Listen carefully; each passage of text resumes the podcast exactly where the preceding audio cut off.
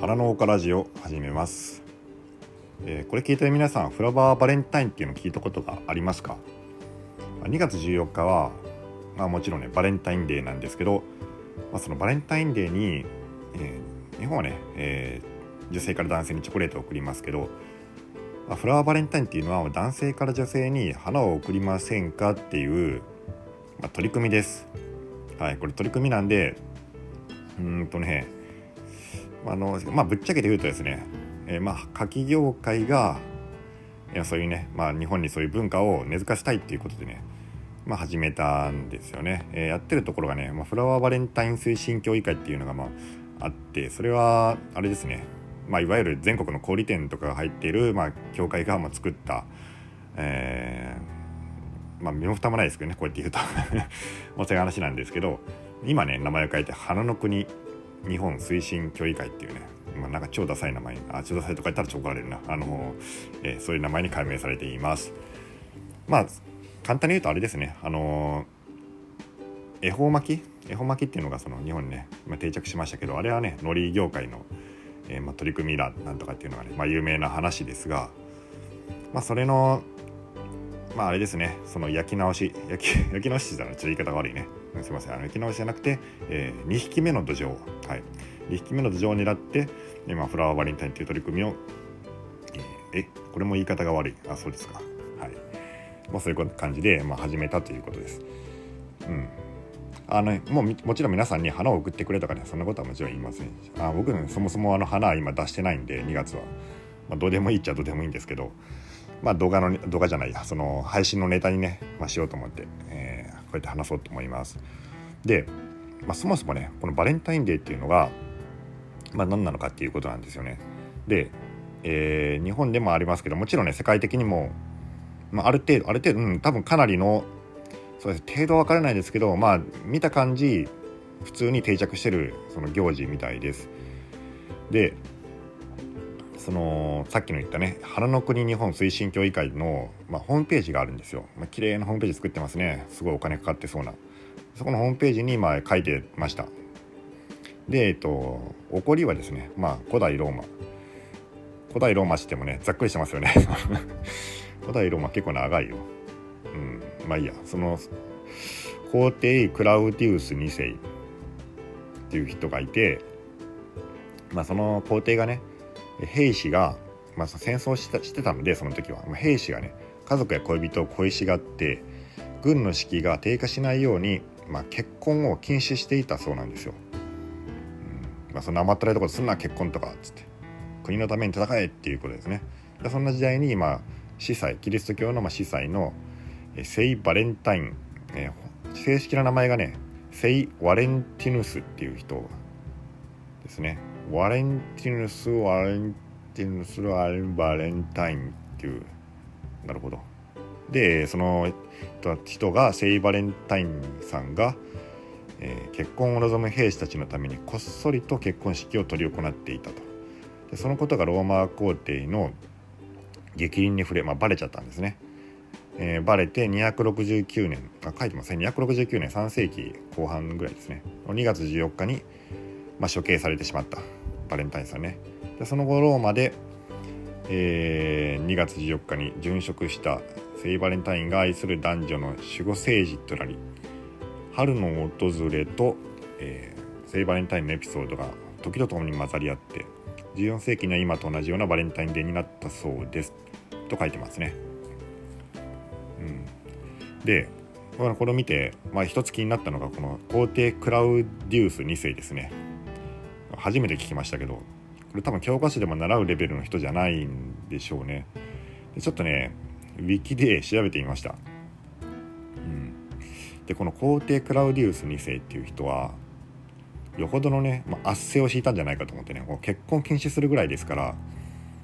ほどひどい皇帝だったんじゃないかと思って調べてみたんですよ。ただねこの人の正式な名前は、えー、マルクス・アウレリウス・クラウディウス・ゴティックスいかにも古代ローマっていう感じのね 名前なんですけど、えー、そうですね。まあマルクス・アウレアウレリウス・クラウディウス・ゴティックス。まあ、クラウディウスっていうのがまあこの人の名前ですね。あマルクス・アウレリウスっていうのはまあ名字というかおじおじいさんの名前作るんだったかな確か。古典ラジオかなんかで言ってましたよね。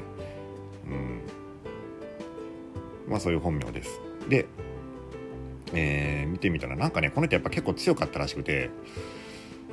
あのー、この当時ねその古代ローマローマ帝国も結構後半後期の方で結構ですね、まあ、いろんなところで戦争が起こったり、まあ、いろんな部族がねいたりとか、まあ、ガリアガリア地方って今のねドイツとか、えー、フランスあたりにも、まあ、国があったりして、まあ、結構ね戦争やってたらしいんですよ。でもかなりまあそこら辺をね、まあ、制定したりとかねまあ、の在位期間が確かにもう20年もないぐらいなんですけどその時もずっと戦争してたみたいな感じ。でかなり強くてかなりねあの国民からはかなりその評判が良かったらしいです。意外でしたけどね。あの素晴らしい皇帝だっていうふうにね、まあ、言われてて、うん。まあ、なんでその、まあ、結婚を禁止していたってっていうけど、まあ、多分それのせいでもしかしたら軍が強かったのかもしれないですね。まあそれのせいでっていうかそれの一因もあったのかもしれない。多分その戦争がうまい人だったんだろうなと思って、うん、まあなかなかねこのウィキだけの情報ではもうそれぐらいしか分からなかったんだけどあちなみにねさっきのあの腹の国日本推進え、協議会の書いてたこのさっきの文章ね。これほとんどねウィキペディアの丸パクリでしたね。このホームページね多分相当お金かかってるんですよ。まあ、国からもおそらく補助金出てると思うけど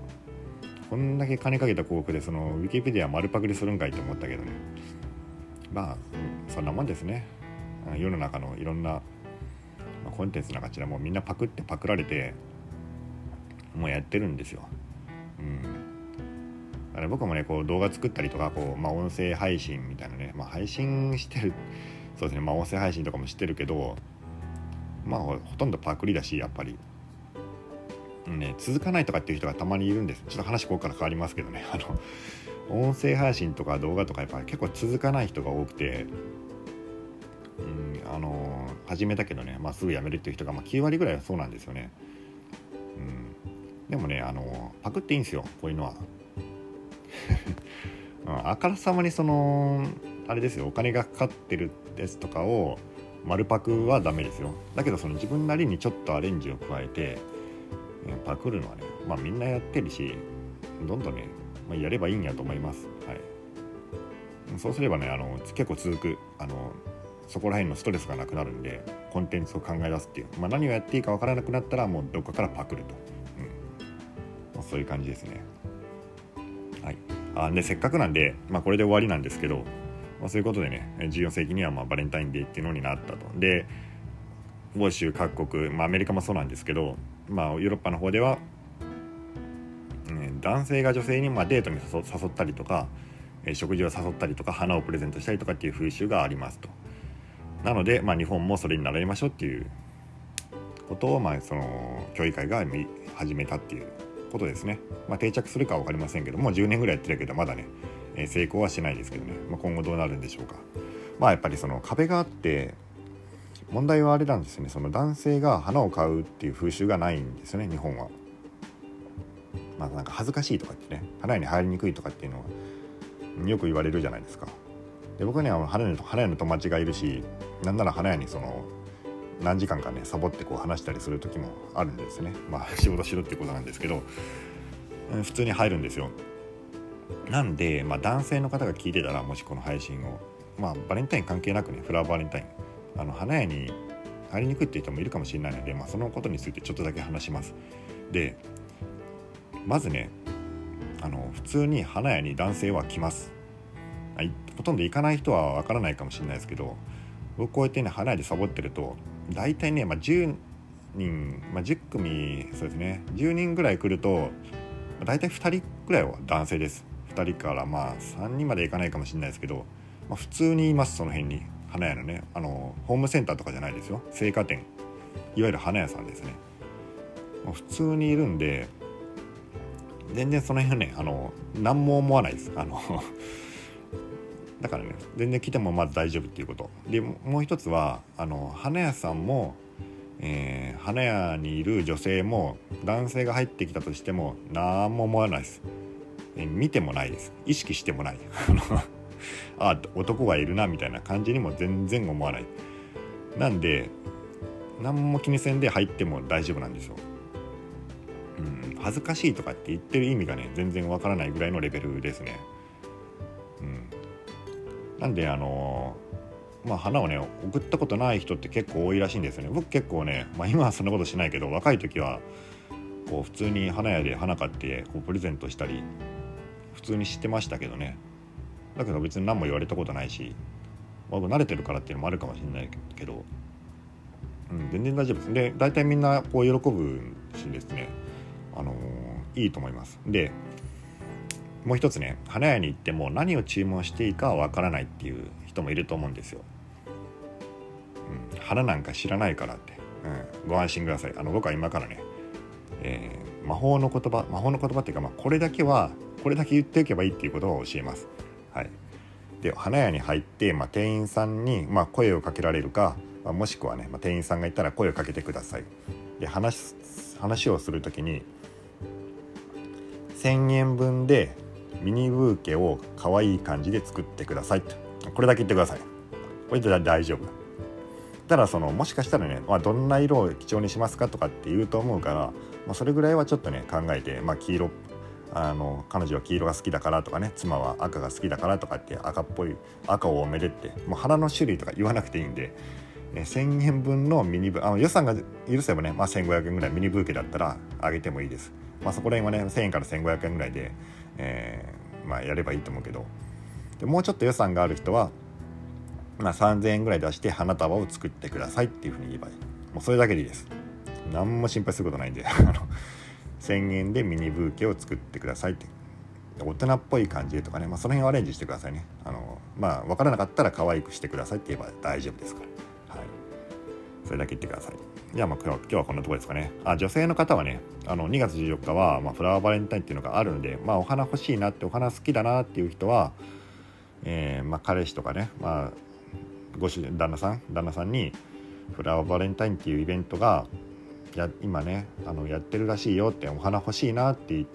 言ってくれればね多分買ってくれると思うんで1,000円ぐらいのミニブーケでいいんだけどって言えばまあ金額まで言うのはちょっとあれかもしれないですね、